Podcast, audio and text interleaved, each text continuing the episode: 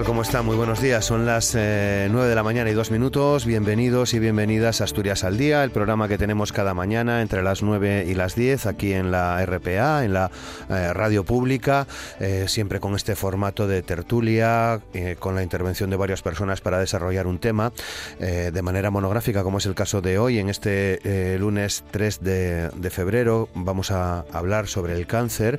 Mañana, día 4, ya saben, es el día de lucha contra el cáncer y queríamos aprovechar también esa, esa circunstancia, esa efeméride para eh, bueno, pues tratar de contribuir a, conocer un poco más eh, cómo, es, cómo se lleva esta situación del cáncer hoy aquí en Asturias al Día. Eh, vamos a partir de una serie de datos. El número de nuevos casos de cáncer diagnosticados en España en este año 2020 puede alcanzar los 277.394. Es una cifra similar a la del año pasado, a la del año 2019. Sin embargo, se destaca el continuo aumento de nuevos casos en mujeres de casi un 1% respecto a 2019 frente al descenso de la incidencia en hombres de más de medio punto. Así se pone de manifiesto en un informe las cifras del cáncer en España 2020 que ha sido editado hace unos días por la Sociedad Española de Oncología Médica. Los cánceres más frecuentes diagnosticados en España son eh, colorectal, próstata, mama, pulmón y vejiga.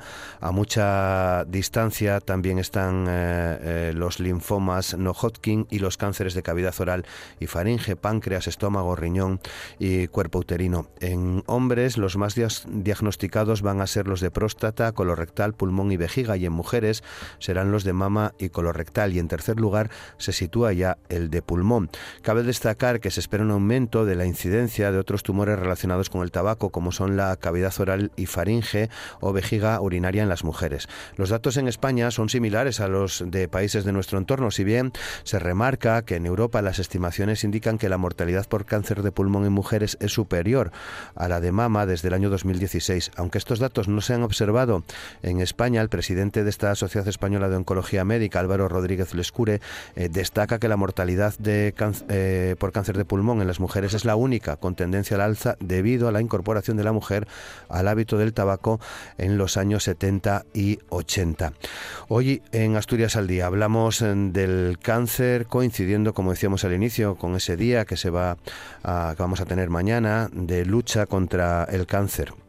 Van a estar con nosotros, ya están con nosotros. Margarita Fuente, que es la presidenta de la Asociación Española de Lucha contra el Cáncer en Asturias, Martín Escandón, que es psicólogo de esta asociación, también participa con nosotros. Una persona que se va a mantener en el anonimato, no vamos a, dar su nombre, pero que va a participar también con nosotros eh, con sus opiniones y reflexiones, y al teléfono va a estar en la primera parte del programa, entre la desde, desde ya, ya, ya nos está escuchando hasta más o menos las nueve y media de la mañana, Emilio Esteban, que es el jefe de oncología del Hospital Universitario Central de Asturias. Y también al teléfono tenemos a Loli Olavarrieta de la Asociación Española de Lucha contra el Cáncer en Mieres. Y ya saben, con Amor Argüelles en el eh, control de sonido. Una cosa más, cáncer, la realidad detrás de la palabra, es el lema de este año. El objetivo es sensibilizar a la población sobre la importancia de normalizar el cáncer, dando a conocer también situaciones y testimonios de pacientes que han superado la enfermedad o que están luchando contra ella. Aquí comienza Asturias al Día con Roberto Pato. Pues saludamos a nuestros eh, invitados e invitadas en este programa. Margarita, Margarita Fuente, ¿qué tal? ¿Cómo estás, Margarita? buenos días. Buenos días. Muchas gracias por la eh, colaboración con la que Hemos eh, desarrollado este programa, este programa de hoy. Martín Escandón, ¿qué tal Martín? ¿Cómo estás? Buenos días. Pues encantado de estar con vosotros. Buenos días a, todos los oyentes. Muchas gracias. Eh, también, como os decía, está con nosotros una persona que se va a mantener en el anonimato. ¿Qué tal? ¿Cómo estás? Buenos días, muchas gracias. Buenos días. Al teléfono, Loli Olavarrieta, en Mieres. ¿Qué tal, Loli? ¿Cómo estás? Buenos días. Muy bien, buenos días y saludos a todos los componentes de la charla de hoy. Muchas gracias. Y tenemos en el otro teléfono a Emilio Esteban, jefe de oncología del Hospital Universitario Central de Asturias. Emilio, ¿qué tal? ¿Cómo estás? Buenos días. Buenos días. Muchas gracias a todos. Gracias por la oportunidad que nos dais de poder colaborar en esta difusión de conocimientos en relación con la palabra cáncer. Agradecerte el esfuerzo que haces, Emilio, por también por estar con, con nosotros eh, en esta en esta mañana, al menos en esta primera parte. Y me gustaría empezar eh, pidiéndote opiniones en torno a esos datos que llevábamos a, a la portada del, del programa del programa de hoy. Mm, ¿Qué nos dicen en realidad esos datos? Hemos evitado dar excesivas eh, cifras para no marearnos con, con tanto número, pero mm, ¿Qué nos dice? ¿Qué fotografía revela este, este informe, las cifras del cáncer en España 2020 que habéis hecho en la sociedad a la que creo pertenece, Sociedad Española de Oncología Médica? Bien, son cifras que aducen a una realidad que sucede en el mundo occidental y en ello es donde está ubicada España y donde está ubicada nuestra región Asturias y es el hecho de que eh, tenemos un continuo incremento de la incidencia del cáncer y también la buena noticia de que la curabilidad y la mortalidad está disminuyendo al mismo tiempo. Esta incidencia que va a estar continuamente creciendo y que también hace una perspectiva de lo que va a pasar en el 2040 y que va a tener este tipo de ritmo de crecimiento, está relacionada porque tenemos un estilo de vida, una esperanza de vida alta y mejores métodos diagnósticos precoces que hacen que las incidencias estén aumentando pero también hacen mención a que tenemos capacidad de que en algún grupo ya en concreto de patología tumoral estamos disminuyendo su incidencia y globalmente estamos aumentando las posibilidades de curabilidad y de supervivencia. Por tanto, dos mensajes. Tenemos un problema, un problema que está relacionado con nuestro estilo de vida, con nuestra longevidad y con nuestro sistema médico capaz de prevenir y de perdón de prevenir de hacer diagnósticos precoces pero también tenemos una capacidad para estar luchando de forma continua y ganando la batalla progresivamente.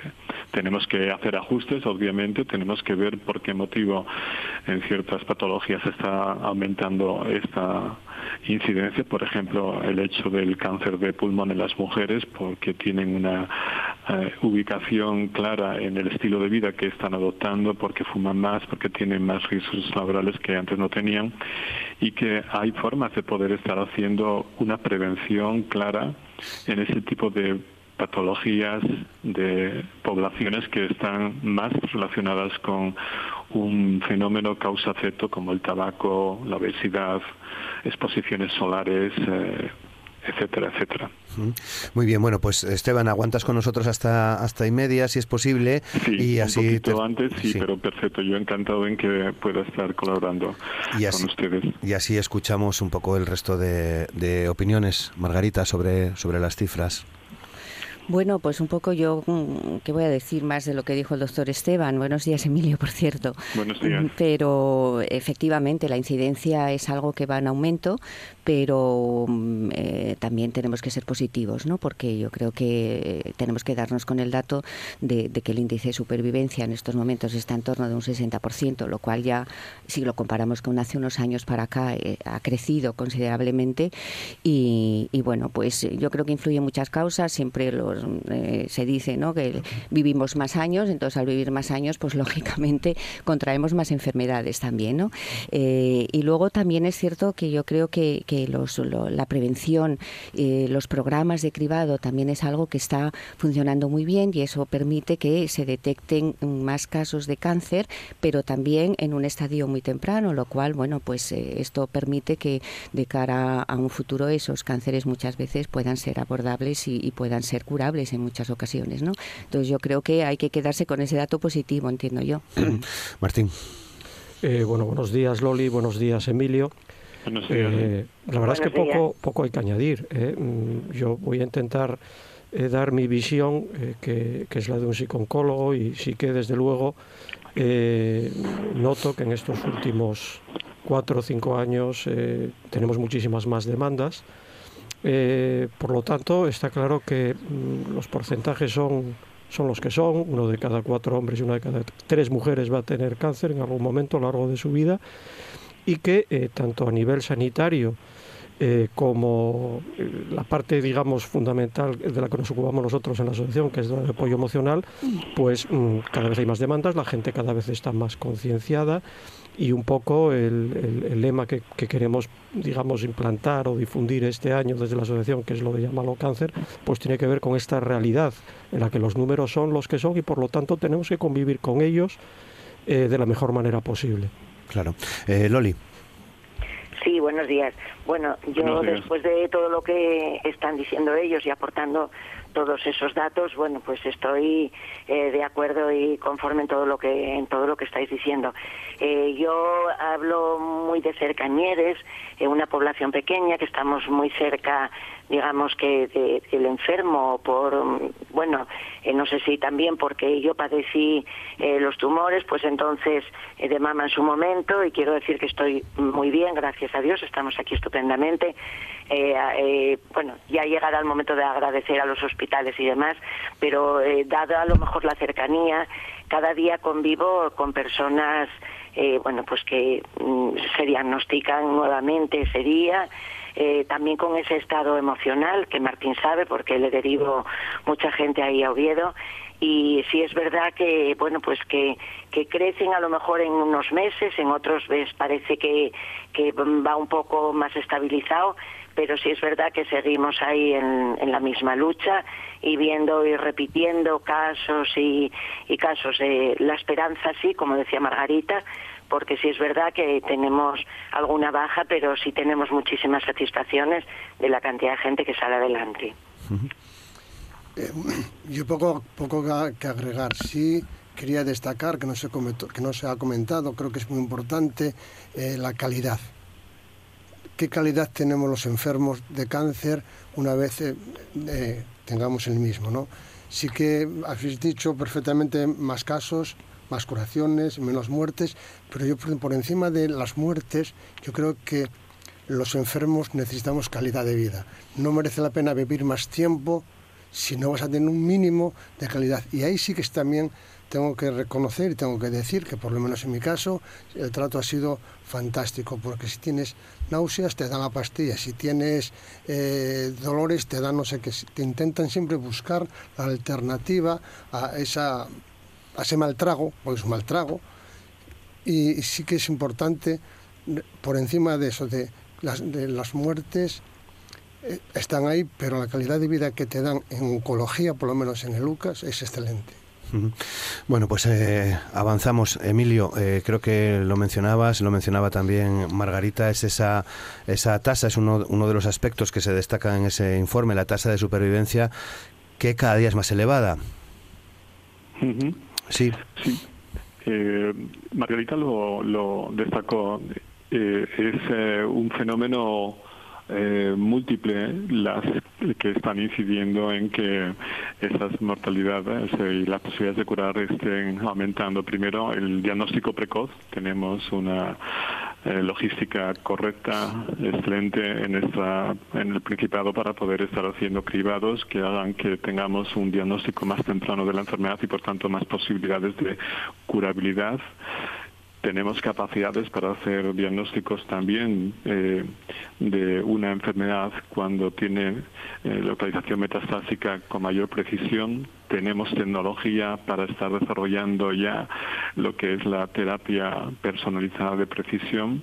Tenemos equipos que están haciendo su labor acompañando a lo que es el tratamiento sistémico tenemos equipos quirúrgicos excepcionales, tenemos equipos de radioterapia excepcionales también, y todo eso hace que en conjunto la batalla, aunque no va a ser una batalla definitiva, eh, total en un solo momento se esté ganando y se esté aumentando por todos estos parámetros, eh, capacidad para poder tener un soporte adecuado, capacidad para tener un diagnóstico precoz, tener capacidad para hacer un diagnóstico de tratamiento de precisión y hacer lo que a cada enfermo, a cada patología se puede hacer de la forma más, eh, más precisa. Todo eso conlleva que no solamente estemos hablando de curación, de supervivencia, sino también lo que nuestro contertulio está diciendo, calidad, calidad asistencial y calidad de vida. Este es un dato muy importante y trasciende a lo que es la palabra especialista en sí, porque la palabra cáncer lleva a una eh, sin fin, un sinfín de, de, personas, de conocimientos que puestos todos en horizonte, en transverso, como se dice ahora, transversal, conocimiento transversal, estemos haciendo lo posible que todo esto que estamos hablando de curabilidad, de supervivencia y de calidad de vida esté unificándose y reduzca el dato de la mortalidad y mejore los datos de supervivencia y calidad de vida. Mm, Margarita. Eh, bueno, efectivamente, yo creo que mm, eh, nuestro contertulio ha dado un poco en el clavo, ¿no? Es decir, que desde el momento en que el índice de supervivencia es como es, ¿no? Por suerte, eh, hay, que, hay que abordar la enfermedad no solamente desde el punto de vista médico, eh, que ahí se ha avanzado muchísimo y como ha dicho ahora el doctor Esteban, bueno, pues por suerte España está en un nivel altísimo en ese sentido, ¿no? Eh, pero yo creo que el cáncer es una enfermedad que de alguna manera se ha socializado porque afecta a muchísimas personas y el impacto que genera es un impacto muy fuerte muy fuerte, no solamente en el propio enfermo, desde el punto de vista médico y físico, quiero decir, sino en otros muchos ámbitos, desde el punto de vista emocional, desde el punto de vista laboral, desde el punto de vista familiar. Es decir, hay muchísimas consecuencias, muchísimas connotaciones ahí, ¿no? Y entonces yo creo que para el enfermo, aparte de, digamos, de lo que es la propia enfermedad, todos esos otros aspectos son también fundamentales y hay que, y hay que buscar la manera de poder darle una, un apoyo, una salida, digamos, a esa problemática, ¿no? Entonces yo creo que, por eso nosotros desde la Asociación Española contra el Cáncer incidimos mucho en, todos esos aspectos coyunturales ¿no? que afectan a la persona que está pasando por, la, eh, por esa enfermedad. Es la necesidad de ese apoyo eh, emocional, la necesidad de ese apoyo y acompañamiento a través de nuestros programas de voluntariado, eh, la necesidad de una orientación laboral. El tema laboral, por ejemplo, es importantísimo porque hay un, porcentaje muy alto de población en edad laboral que está padeciendo un cáncer y eso genera todo lo que genera en el ámbito no solamente de su propia familia y de su propia economía, sino también a nivel global. ¿no? Por lo tanto, yo creo que todos esos son aspectos que tienen que ser abordados y yo creo que el cáncer tiene que ser abordado desde un punto de vista global, interdisciplinar, donde estén, mm, digamos, presentes todas estas cuestiones, ¿no? Para que el enfermo realmente tenga esa calidad y pueda en el futuro abordar su situación con esa cierta, entre comillas, tranquilidad. Eh, sí, eh, Loli. Sí, bueno, como no voy a estar de acuerdo con Margarita, es mi presidenta y además lo explica todo. Gracias, Yo sí quería eh, añadir, eh, bueno, muy de acuerdo también con todo lo que dice el doctor Esteban, agradecerles mm, muchísimo, por ejemplo, aquí en Mieres tenemos eh, el, el, Hospital Álvarez Builla, eh, tenemos a, la jefa de cirugía, a la doctora Ildefonso, cualquier problema que tenemos rápidamente lo atienden, oye que se nos presenta una chica con este problema, tiene a lo mejor la consulta para no sé cuándo, pero tal, te adelantan la consulta rápidamente en contacto con Oviedo, qué decir de Isabel Palacio, que fue mm, la que me trató a mí, que es excepcional, de, de, radio, de radioterapia que está Ana Alonso, decir que tiene un equipo de, oncólogos que es una maravilla. El, trato, yo hablo el trato del, del, enfermo, la rapidez con la que te atienden, eh, por eso estamos muy, muy en contacto siempre con ellos,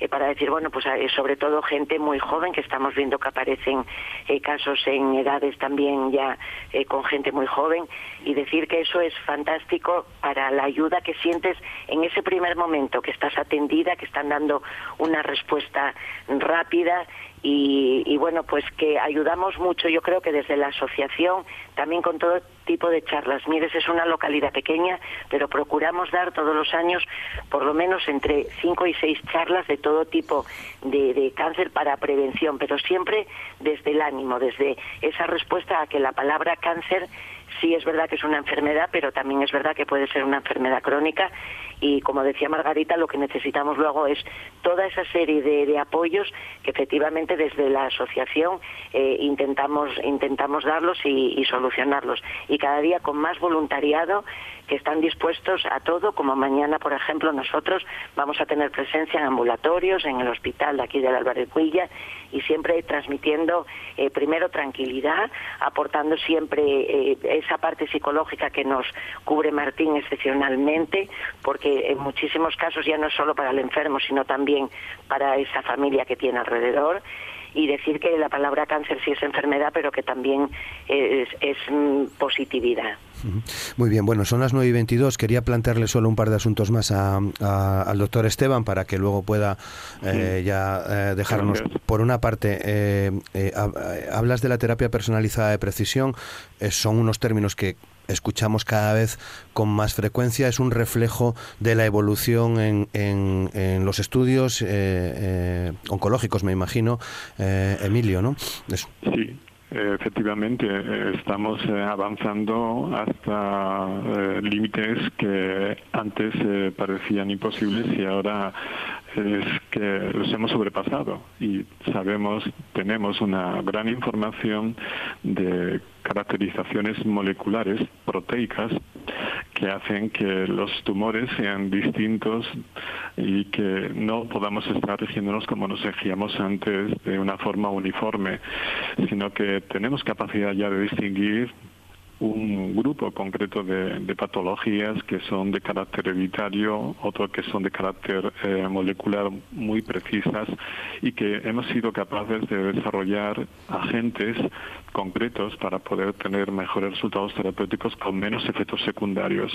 Esta es la evolución eh, que tendremos presente o que tenemos presente y que de una forma inmediato futuro tendremos ya en prácticamente todas las caracterizaciones de, las enfermedades neoplásicas y que van en, en, favor de lo que antes habíamos comentado. Primero, mejorar eh, la capacidad de hacer diagnósticos precoces.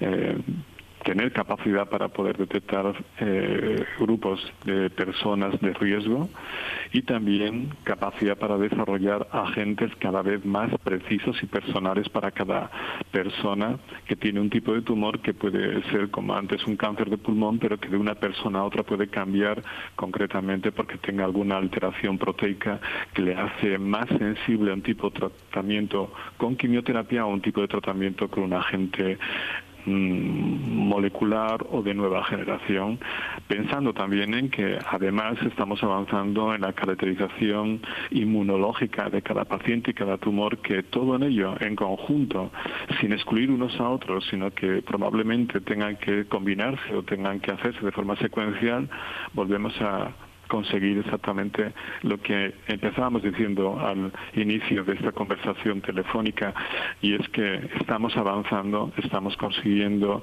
aislar a la patología tumoral y estamos consiguiendo que la incidencia disminuya probablemente en poco tiempo si estemos con capacidad para hacer que medidas tan simples como nuestro estilo de vida y que también en ese informe de la CEN lo estaba subrayando especialmente que el 30 al 40% de los tumores tendrían que evitarse en la población general pues evitando disminuyendo el alcohol, el tabaco, evitando la obesidad, la mala alimentación, tener eh, cuidado en no hacer exposiciones solares que ahora todo el mundo está con ganas de tomar el sol, pues tenemos que estar haciendo hincapié en que hay que evitar esa exposición, tenemos que evitar el sedentarismo, tenemos que promocionar lo que es el ejercicio físico, aunque sea moderado en toda la sociedad, y por supuesto ahora ya está también muy de moda lo que es la contaminación.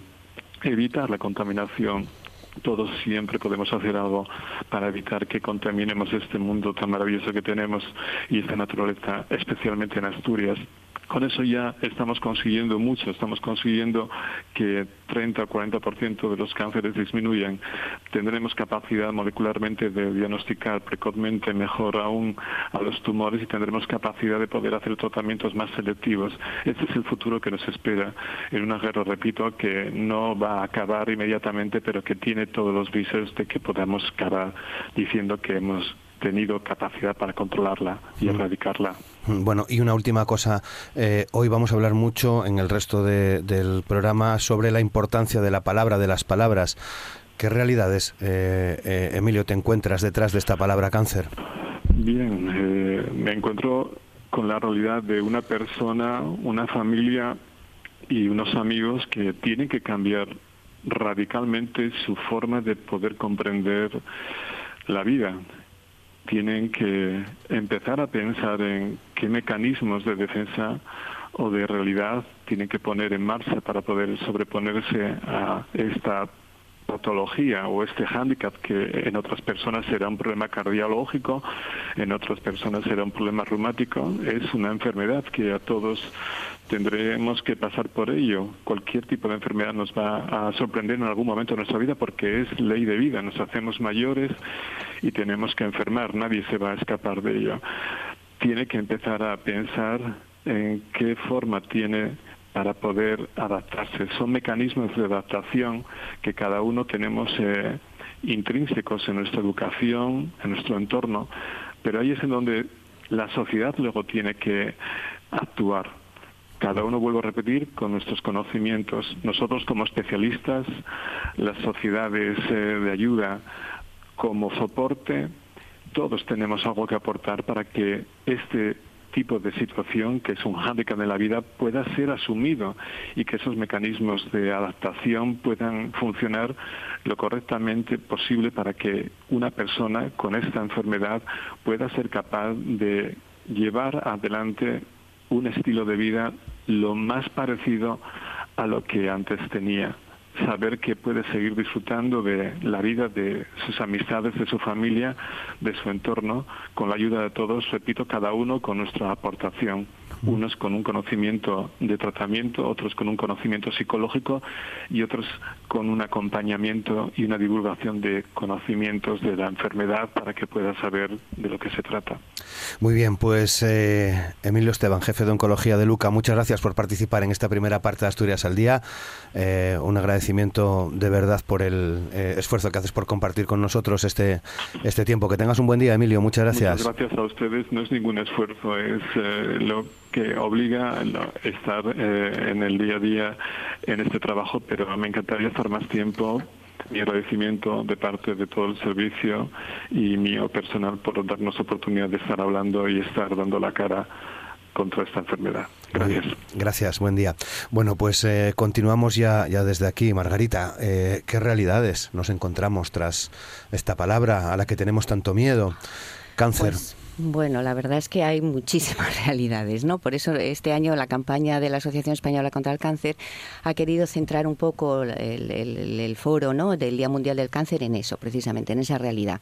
Y, la campaña la hemos llamado de una manera que a mí me gusta mucho, que es llámalo cáncer porque es verdad, es decir, hasta hace muy poco la palabra cáncer todavía hoy sigue teniendo mucha reticencia eh, es una palabra que genera mucho miedo, mucho, mucho temor y que pensamos que si no la decimos, pues como que no, como que obviamos todo el problema, ¿no? Y yo creo que hay que ser valientes, es decir, hay que hablar del cáncer como se puede hablar de cualquier otra enfermedad.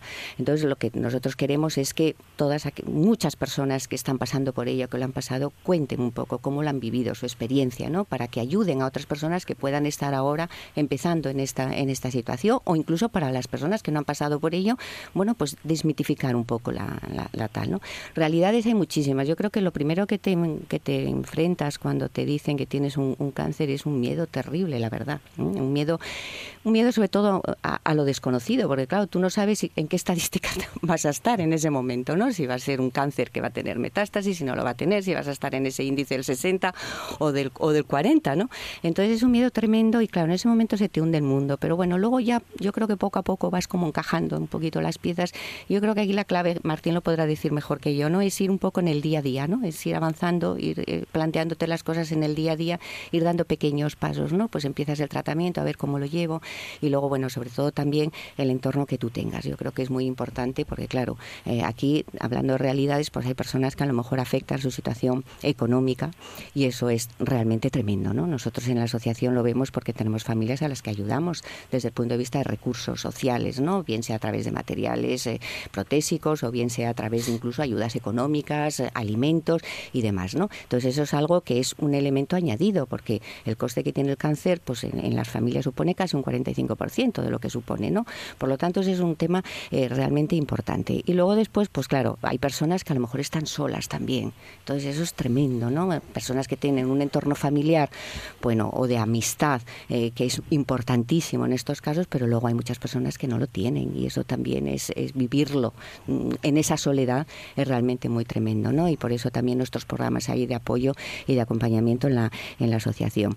Eh, y luego, pues, en la parte emocional, la parte emocional es, eh, es fundamental. Yo creo que ahí Martín puede aportar mucho, ¿no? De, porque a veces nos encontramos, yo creo que en esas realidades de, de, de mucha gente no sabe cómo enfrentarse cuando te encuentra una persona que está enferma de cáncer y te encuentras a alguien y sabe que tú estás enfermo de cáncer, no sabe cómo reaccionar eso ocurre, ¿no? No sabe qué decirte, no sabe si, eh, eh, si, si, preguntarte, si no. Es decir, mm, y, y, por eso esa normalización yo creo que puede ayudar, ¿no? A, bueno, pues cuando te encuentran una persona, bueno, ¿qué tal? ¿Cómo estás? ¿Cómo lo llevas? Con una cierta normalidad, ¿no?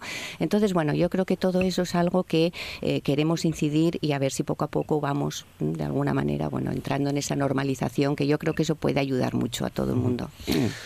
Pues eh, Martín, tú estás ahí en, en el frente, ¿no? Eh, frente a todas estas situaciones. Sí, bueno, la verdad es que de los últimos comentarios habría muchísimas cosas que me gustaría eh, matizar. En primer lugar, mm, voy a ir por orden, a ver si no se me olvida alguna.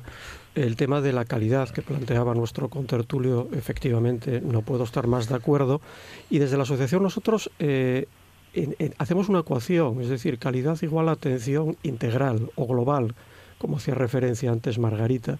Y aquí, claro, pues mm, aparte de, la ayuda, evidentemente, que es necesaria para explicar, y eso depende de los, de los profesionales sanitarios, pues los efectos secundarios, de qué manera los podemos paliar en los diferentes tratamientos, bueno, pues hay mm, aspectos, como subrayaba Margarita, problemas económicos, laborales, eh, eh, vamos a ver, mm, yo a lo largo de más de 20 años eh, puedo decir que a veces me he encontrado situaciones o casos en los que me llegan pacientes o me llegan familiares y no es precisamente el cáncer en sí, la enfermedad que se acaba de diagnosticar o con la que están luchando en ese tratamiento, el problema fundamental que se plantea tanto a esas personas como a esas familias. Entonces, eh, por eso es, muy importante tener una visión global ¿eh? de todos los afectados. Eh, los pacientes mm, muchas veces se encuentran en situaciones previas al diagnóstico de, la enfermedad muy precarias a nivel pues, de apoyo social, a nivel laboral y evidentemente esto es como un catalizador que hace que todos esos problemas que tenía o que venía arrastrando esa persona, bueno, pues se magnifiquen. yo diría que hay dos momentos claves. ¿eh? El, inicial, el diagnóstico inicial, el momento en que esa persona le dice, oye, mira, tienes cáncer y vamos a iniciar X tratamientos. ¿eh? Ese shock inicial al que aludía antes Margarita es un momento extremadamente eh, difícil. Nosotros, de hecho, tenemos un programa que llamamos Primer Impacto, en el que tratamos de que esas personas en ese momento inicial en el que reciben la noticia, bueno, pues hacemos un cribado para intentar atender sus eh, necesidades más perentorias en ese momento. Y luego, eh, paradójicamente, eh, un momento muy complicado y muy complejo también es cuando se termina el tratamiento. Esto es algo muy curioso porque a mí muchas veces pues me llegan pacientes que dicen yo estaba bien y bueno ya he terminado la quimio, he terminado y me mandan para casa y ahora de repente es cuando me viene o se me cae el mundo encima. Claro, vamos por partes. Primero, la fase del diagnóstico. Bueno, pues shock, hay que asimilarlo, hay que enfrentarse a ello, eh, ponemos en marcha todos los recursos. Inicia el tratamiento. Bueno, claro, pues evidentemente esa persona, mientras está en pleno proceso de tratamiento, está centrada, si no al 100%, al 90%, en todo lo que significa eso. Y claro, cuando se termina y tu médico te dice, pues mira, vete para casa y vas a volver dentro de tres meses o seis meses muchas veces uno es consciente de todo lo que ha vivido a lo largo de esa etapa que estamos hablando de un proceso generalmente de meses. ¿eh? Eh, y hay muchas veces necesitan también una reorientación, es decir, bueno, a ver, ¿cómo voy a mm, reconstruir mi vida a partir de este momento, porque lo que está claro es que el diagnóstico y el tratamiento de cáncer generalmente cambia totalmente la percepción que uno tiene de la vida en general, de lo que es sus relaciones familiares, su relación con el trabajo y bueno, ese es un momento eh, crucial. Y para no extenderme, por supuesto, y esto lo hago siempre que tengo la oportunidad de dirigirme a algún medio, es muy importante también englobar dentro de esta atención integral a los familiares, ¿eh? que muchas veces asumen roles mm, casi, yo diría, profesionales, entre comillas, y realmente pues mm, no reciben, eh, yo creo que por parte de todos, ¿eh? es suficiente apoyo. Los familiares que muchas veces asumen ese rol de cuidadores mm, tienen un papel fundamental. Y para esto tenemos también los voluntarios para apoyar a los pacientes para que en el caso de que no tengan familiares disponibles, bueno, pues ellos pueden asumir momentáneamente ese rol. Nunca sustituirlo, evidentemente, pero sí arrimar su hombro en ese sentido. Es difícil agregar a lo que están contando. ¿no? Yo, yo tenía, había puesto cuatro eh, adjetivos. El primero es, sorpresa, ¿no? Cuando alguien te dice o te dicen que tienes tumor, te, quedas con una cara de, de, pasmado, que me caes que se, me tocó a mí ahora, pues sí te tocó, ¿no? Pero no solo sorpresa, desconocimiento, miedo, sufrimiento, inquietud. Pero hay una cosa que yo creo que sería muy importante, era intentar normalizar la situación. No, porque un sentimiento que yo padecí era el de, el de lástima, el del proving. Mira que, vaya mala suerte que tuvo. Y yo creo que, que te tocó y te tocó. Pero hay una cosa que, que, no, habéis tocado, para la redundancia, es la recaída. La recaída en... eh, voy a poner mi caso, porque así es la mejor forma de, explicar lo que quiero decir o de expresar lo que quiero decir. ¿no?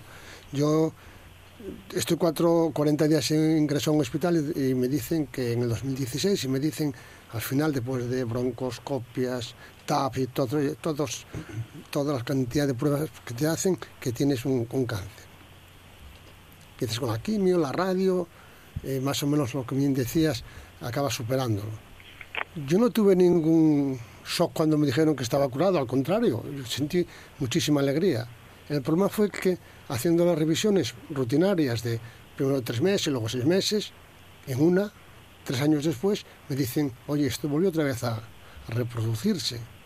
Y ahí sí, ahí sí es donde te ves casi impotente. Mira que porque muchas veces cuando tienes el cáncer es una situación como un trapo sucio tirado en una esquina y ahora y volver otra vez a iniciar todo el proceso que has tenido durante tres años, eso sí que es verdad que es duro. Pero mientras tengas alguien en quien apoyarte, yo creo que bien decías la familia, la familia es imprescindible. Si no tienes una ilusión, si no tienes alguien que te apoye, difícilmente podrá salir de esa situación, de, de, ese problema que es un problema, ¿no? Porque sí que es verdad que los profesionales ponen todo y más. Creo que incluso trabajar en oncología tiene que ser vocacional, porque son excepcionales a la hora del, trato con, las personas.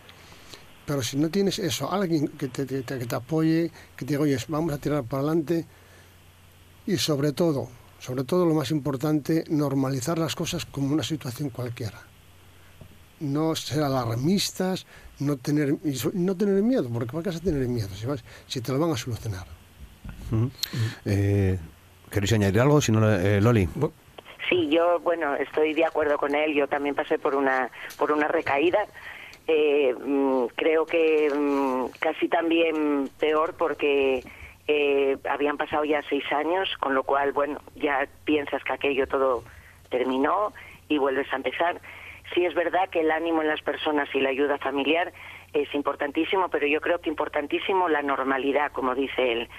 Eh, sí el cuidado, como decía Martín, excepcional y el apoyo, pero dentro todo de una normalidad para que tú también lo puedas mm, llegar a creer que va a ser una situación normal. Yo lo único que quería recalcar es, eh, por ejemplo, que laboralmente estamos viendo y yo me incluyo en las personas que somos autónomas, que a lo mejor tenemos un, bueno, pues una tienda o tienen una hostelería, lo que sea, y hay muchas veces en la que estás eh, solo porque no te permite ese, ese mm, es, el, es el negocio, pequeño negocio que tienes, eh, el tener a lo mejor a otra persona dentro, es muy complicado, ahí sí que es complicado el, el compartir el laboral eh, con, con la enfermedad, porque yo, por ejemplo, en ninguno de los dos casos pude coger la pude coger la, baja nunca estuve de baja porque mm, creo que me benefició mucho en alguna de las partes cuando ya no podía cerraba digamos mediodía o lo que fuera eh, cuando los tratamientos intentaba siempre que fueran de fin de semana para llevarlo pero es muy distinto eh, eh, la seguridad que tiene a lo mejor un trabajador que dice bueno pues voy a estar un año voy a estar dos voy a estar lo que sea a lo que es el autónomo que muy poca gente habla de, la enfermedad dentro de lo que es un autónomo puro y duro, ¿eh? cuando es una persona sola, sola en, el negocio. Que aquí yo conozco, bueno, pues eh, por la proximidad, como digo, eh, mucha gente. Y nada más agradecer mucho al, programa y a todos los que están en la mesa y seguir luchando como seguimos día a día desde esta asociación, que Asturias es un ejemplo, que ahora mismo tenemos un enfermo en el Valdebrón y no tenían ni el piso que tenemos eh, aquí, gracias a, a Marga, gracias a esta asociación en Asturias. Eh, pues eh, y gracias también a la asociación que la trabajadora social se puso en contacto para que la familia pueda estar esas cinco semanas en Barcelona atendidos. Y digo que es, un lujo porque Asturias trabaja día a día desde los pequeñinos que estamos aquí abajo del todo hasta esa cabeza estupendísima que tenemos ahí y con Martín también y con todo el equipo que está en Oviedo agradecerles porque es una lucha diaria. Martín. Ah, bueno eh, vamos a ver sí quería eh, efectivamente lo que, lo que has comentado respecto a eh, esa sensación de que la gente cuando tienes un diagnóstico de cáncer te miran con, mirada de, tristeza, de, pobre, de, esta no vas a salir. Claro, evidentemente eso tiene directamente que ver con nuestra idea este año de normalizar la palabra cáncer. Es decir, el cáncer es una enfermedad como comentó muy bien antes eh, el doctor Emilio Esteban, mm, eh, que en muchos casos se puede superar, en otros se puede cronificar, y evidente hablar, evidentemente hablar de ella con naturalidad ayudaría a que esta visión eh, que todavía tienen algunas personas cambie. No obstante, lo que sí quería comentarte es que esa visión sí que ha cambiado de una manera ostensible en, la gente joven. las, personas de, de 30, 35 años para abajo eh, ya tienen otra visión de lo que es el, cáncer como enfermedad. Yo mm, te puedo decir que en 25 años eh, las caras de cómo entra la gente en mi despacho han cambiado muchísimo, ¿eh? muchísimo. Entonces yo creo que eso es algo que entre todos, hablando de ello con naturalidad, eh, conociendo la enfermedad, conociendo como porque todo el mundo conoce a mucha gente que ha tenido cáncer y que está aquí con nosotros años después. Entonces yo eso creo que lo vamos a conseguir, ¿eh? vamos a conseguir que cambie esa visión que tienen todavía algunas personas de que cáncer es igual a tratamientos y al final nada, eh, te vas a acabar muriendo de todas maneras. Sí, todos nos vamos a acabar muriendo, pero todavía no sabemos de qué, afortunadamente. Y luego hacías alusión, claro, a, la dificultad o al problema que, que se plantea cuando una persona ha tenido cáncer y tiene una recidiva, tiene una recaída. Hombre, evidentemente eso está estudiado, lo tenemos muy claro que a nivel emocional el impacto es aún mayor que el del diagnóstico inicial.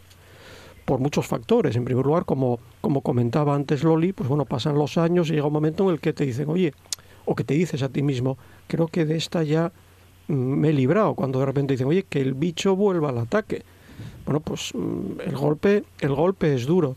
Pero mm, voy a coger el mismo hilo conductor. Es decir, hay que tener en cuenta que cuando una persona tiene un diagnóstico de cáncer, bueno, pues se efectúan controles, controles eh, como mínimo anuales. Y yo siempre se lo digo a mis pacientes, la ventaja, entre comillas, entre comillas que tienes, es que vas a estar controlado.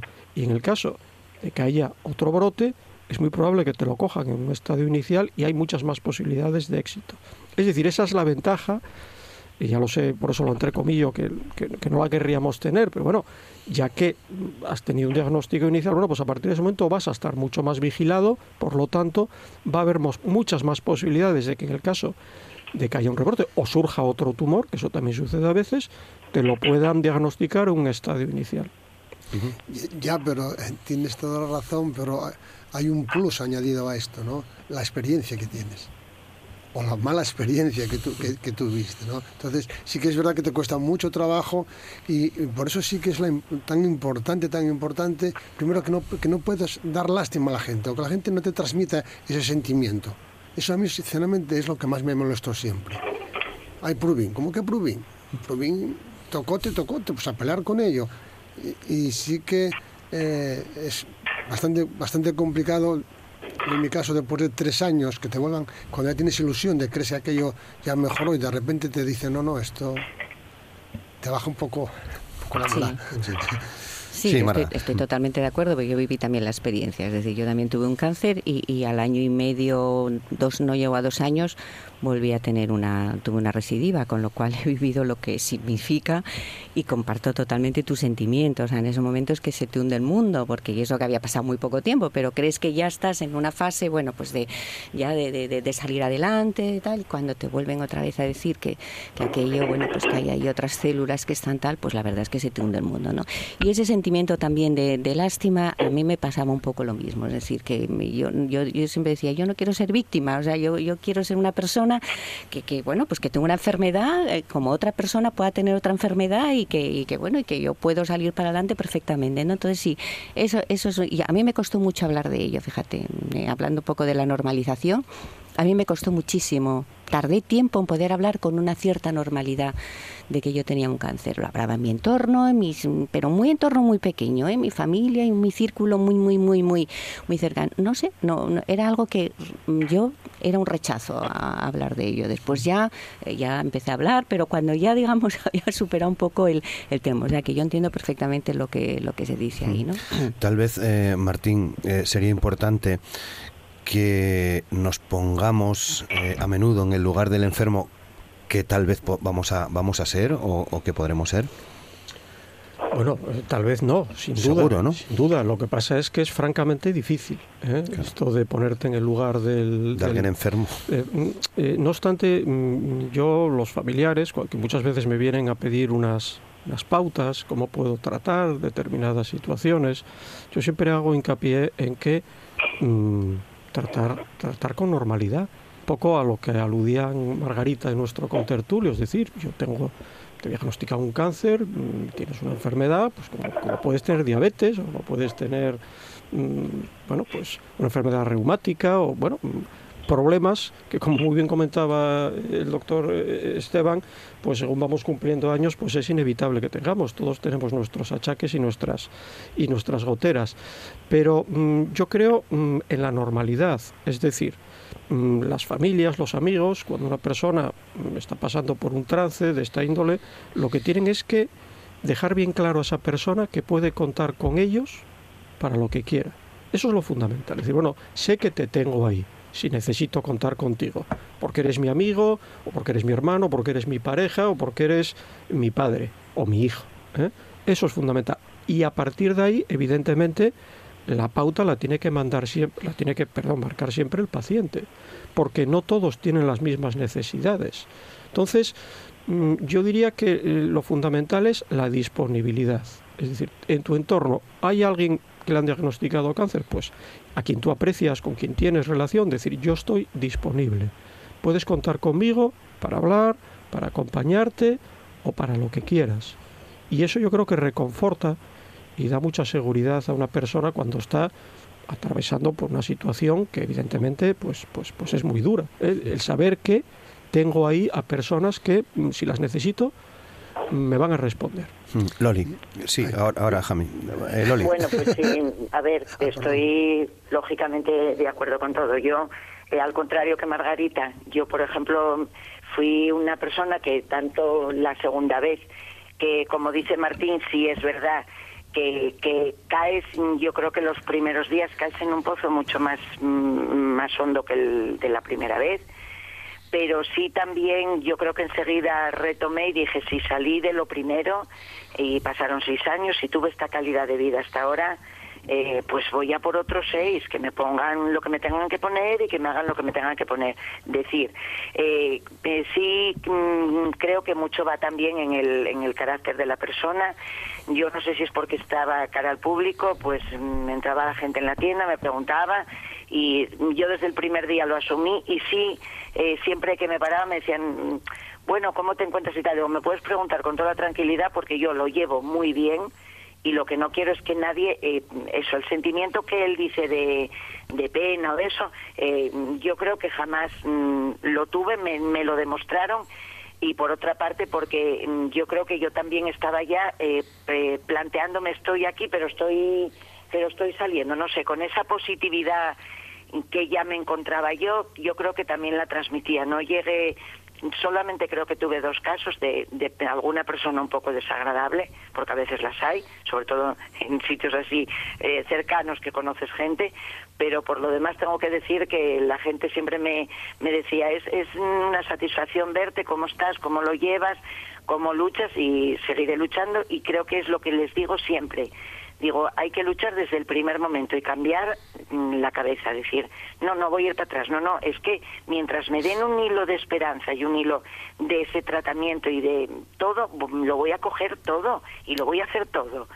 Entonces yo creo que mm, esa es mm, también una parte muy positiva en la persona, como dice Martín, sobre todo tener una familia, yo creo que en, mi caso fue la normalidad, el que cuando iba estaba peor, pues estaba peor, necesites algo que te damos, que tal, pero lo demás normalidad, ni tragedias, ni, ni nada, porque primeramente porque lo tienes que asumir y, y, nada más, y hay que llevarlo.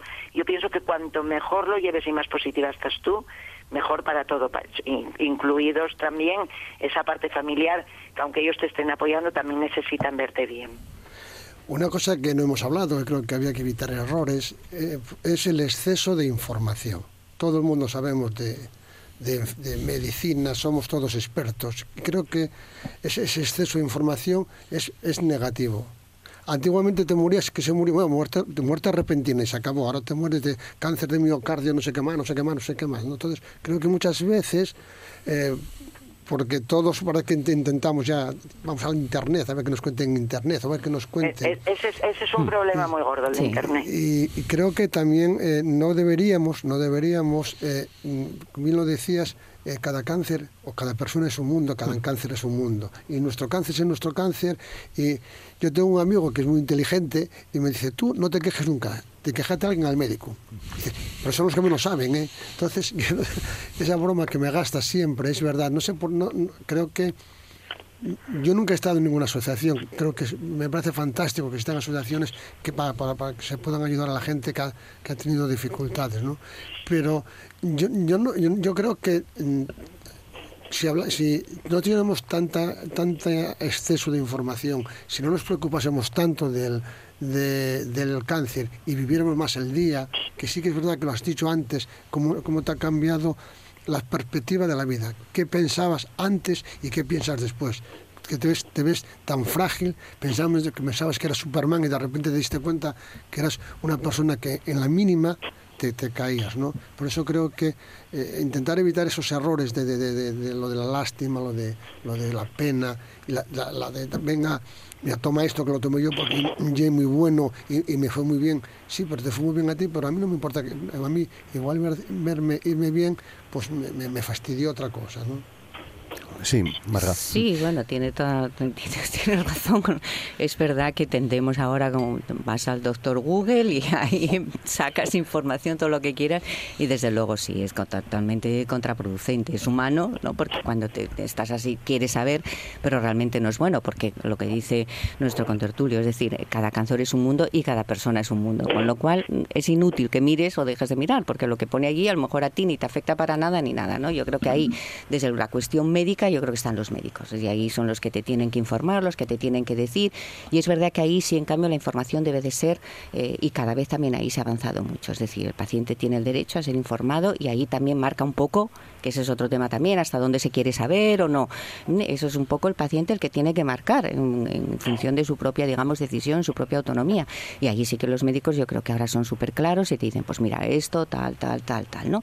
Eh, y yo creo que hay que ceñirse en eso. Yo creo que es un consejo que que, es importante que la gente lo, tenga en cuenta. Y luego, bueno, pues sí que es cierto también que, te cambia mucho la percepción de la vida, ¿no? Es decir, totalmente. Yo creo que, ves, eh, eh, aprendes a disfrutar muchísimo de las pequeñas cosas que a lo mejor en el día a día se te han olvidado porque estás metido en la vorágine del trabajo, de, los, de los problemas cotidianos, ¿no?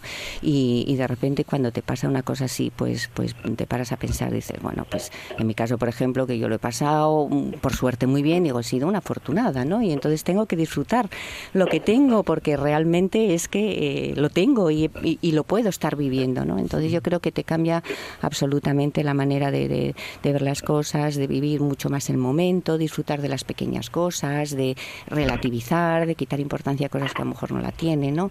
Eh, de disfrutar muchísimo de tus amigos, de tu familia y sobre todo eso, de los momentos esos felices que, bueno, la felicidad pues es a lo mejor ahora y dentro de un rato pues no, pero aprovechar esos momentos yo creo que es clave.